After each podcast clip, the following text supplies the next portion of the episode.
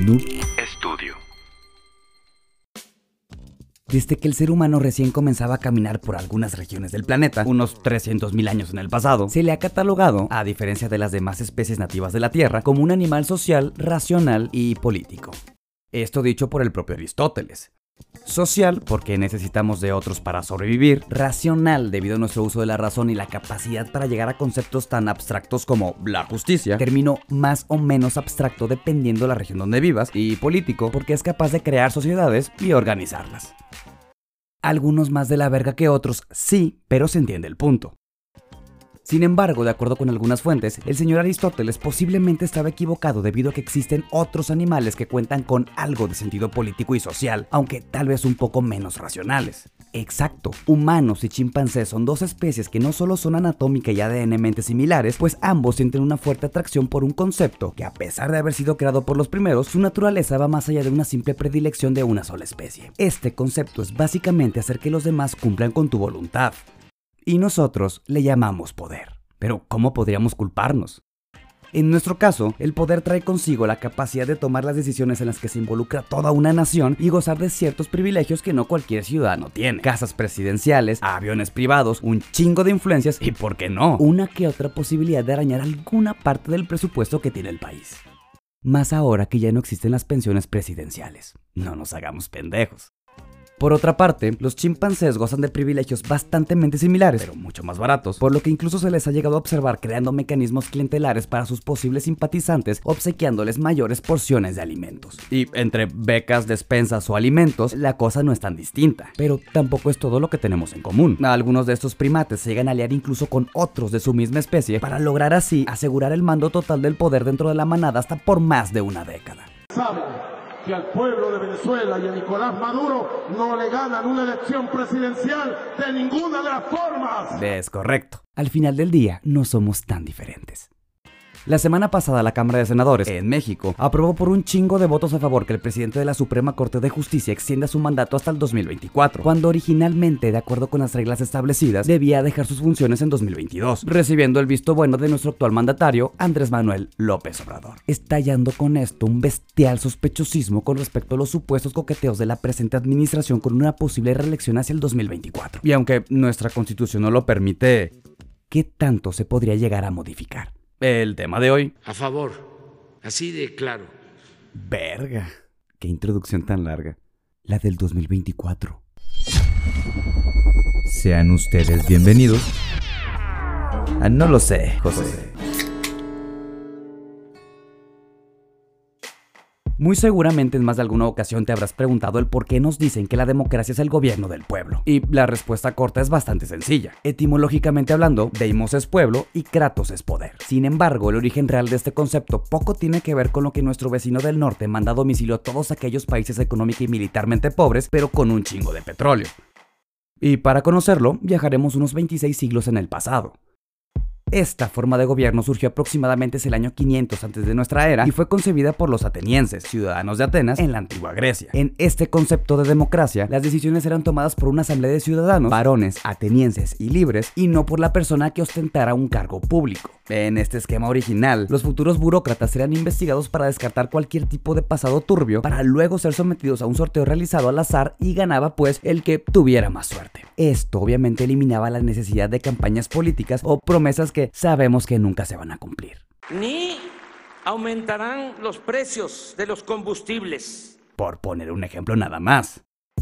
Estos antiguos burócratas tampoco tenían permitido tomar decisiones sin la previa consulta y votación de la Asamblea, siendo más bien estos dedicados a la elaboración de propuestas de leyes que buscaran solucionar los problemas que estos cabrones como sociedad podían llegar a tener en aquellos momentos. Con el paso del tiempo y la caída de las polis griegas, este concepto democrático fue perdiéndose en la historia, hasta que luego de la Revolución Francesa, el concepto fue recuperado, pero con algunas ligeras modificaciones. Con el argumento de que nuestras conglomeraciones en las grandes urbes son estúpidamente más grandes ahora que en Atenas o en España partajuntas. El sistema fue modificado y el papel de los ciudadanos como animal político quedó reducido al derecho de otorgarle un voto de confianza a su candidato a representante favorito. Y ese mismo candidato, una vez gane sus elecciones, sería capaz de decidir e influir en la vida política del país sin la necesidad de consultarte un carajo. O más cabrón aún, ni siquiera escucharte. A este tipo de democracia se le conoce como democracia representativa. Y todas las democracias representativas están regidas bajo las leyes de algo a lo que llamamos constitución política, encargada de, entre otras cosas, establecer lo que puede o no puede hacer uno de estos elegidos. Y por supuesto que en caso de haber faltas de estos actores políticos a las leyes de la constitución, tendrían graves consecuencias que enfrentar. Mirando en todo por el bien y la prosperidad de la Unión. Y si así no lo hiciere, que la nación me lo demande. Todo esto muy teóricamente hablando, por supuesto. Sí, pero entonces, ¿qué tan fácil es modificar una de estas constituciones?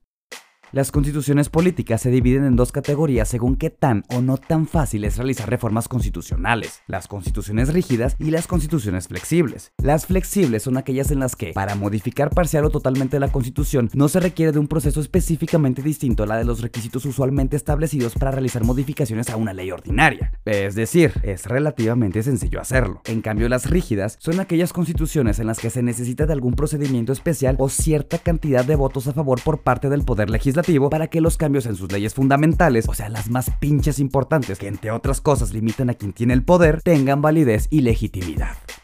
Y es más o menos por esto que es tan importante el no darle el carro completo a un mismo pinche partido político. Tomando en cuenta estas clasificaciones, la Constitución mexicana se podría categorizar en el papel como una del tipo rígida, pues se requieren de algunos requisitos especiales para poder aprobarlas. Sin embargo, en la práctica, todo este pedo parecería ser todo lo contrario, ya que con más de 700 modificaciones desde su redacción en 1917, se ha convertido en la constitución política con más pinches modificaciones en todo el mundo. Por otra parte, la reelección presidencial es un fenómeno electoral que muchos países contemplan dentro de sus normativas. La reelección básicamente se refiere a la capacidad que tiene un cabrón que se encuentra ocupando la silla presidencial, obviamente, para presentarse para una posible segunda elección. En caso de resultar ganador, sería un presidente reelecto. En la mayor parte de países democráticos, la cantidad de reelecciones a la que una misma persona puede acceder son limitadas y no necesariamente consecutivas. Por ejemplo, Donald Trump perdió hace unos meses las votaciones para ser reelecto presidente de los Estados Unidos, recordando que ya son cuatrienios y no sexenios, por lo que técnicamente podría presentarse para el 2024. De ahí la importancia que le daban hace algunos meses al impeachment en su contra, debido los desmadres causados por sus seguidores en el Capitolio. Si este juicio político hubiera fallado en su contra, no podría presentarse más a unas elecciones. Se pueden reelegir, pero con ciertas limitaciones. En la historia de nuestro país también han existido una buena cantidad de presidentes reelectos, cosa que fue prohibida en la Constitución de 1917. Benito Juárez, por ejemplo, fue reelecto presidente de México para un segundo periodo en 1871, cosa que le mega cagó en la madre a personas como Porfirio Díaz, quien se rebeló en su contra al considerar que esta medida era un tanto antidemocrática. Y después de hacer su berrinche, se quedó 30 putos años en el poder. Sería contrario a nuestros principios el pensar en la reelección. Y no, no es simplemente por desconfiados, pero la historia, por lo menos en México, nos grita que no deberíamos confiar tan ciegamente en las palabras de un gobernante. No es personal, señor. O probablemente sí.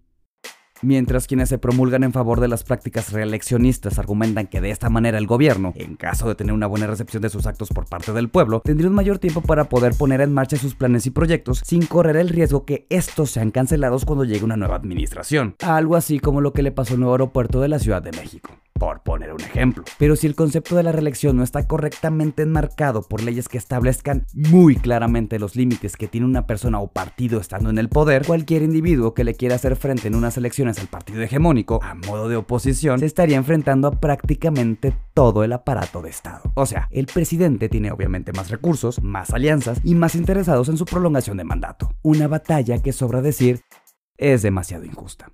¿Verdad, Vladimir? El caso es que la palabra reelección a día de hoy en nuestro país sigue teniendo una connotación bastante negativa en las encuestas ciudadanas, pero si esta palabra se cambia por alguna otra cuyo significado apeste a lo mismo, la opinión pública suele darle un giro para ya no estar tan en desacuerdo con estas medidas. O a ti a qué te suena el concepto extensión de mandato. Nos vemos en el próximo episodio, próximo jueves, en todas las plataformas donde estamos disponibles. Si en algo me equivoqué, yo tampoco sabía que los chimpancés hacen campañas políticas, no te mames tampoco. Coméntalo en mi cuenta de Instagram. No lo sé José Podcast. Y sí, no lo sé José Podcast, va todo junto, cabrón. Hasta el próximo episodio. Adiós. Bye. Sean ustedes bienvenidos. Ah, no lo sé, José.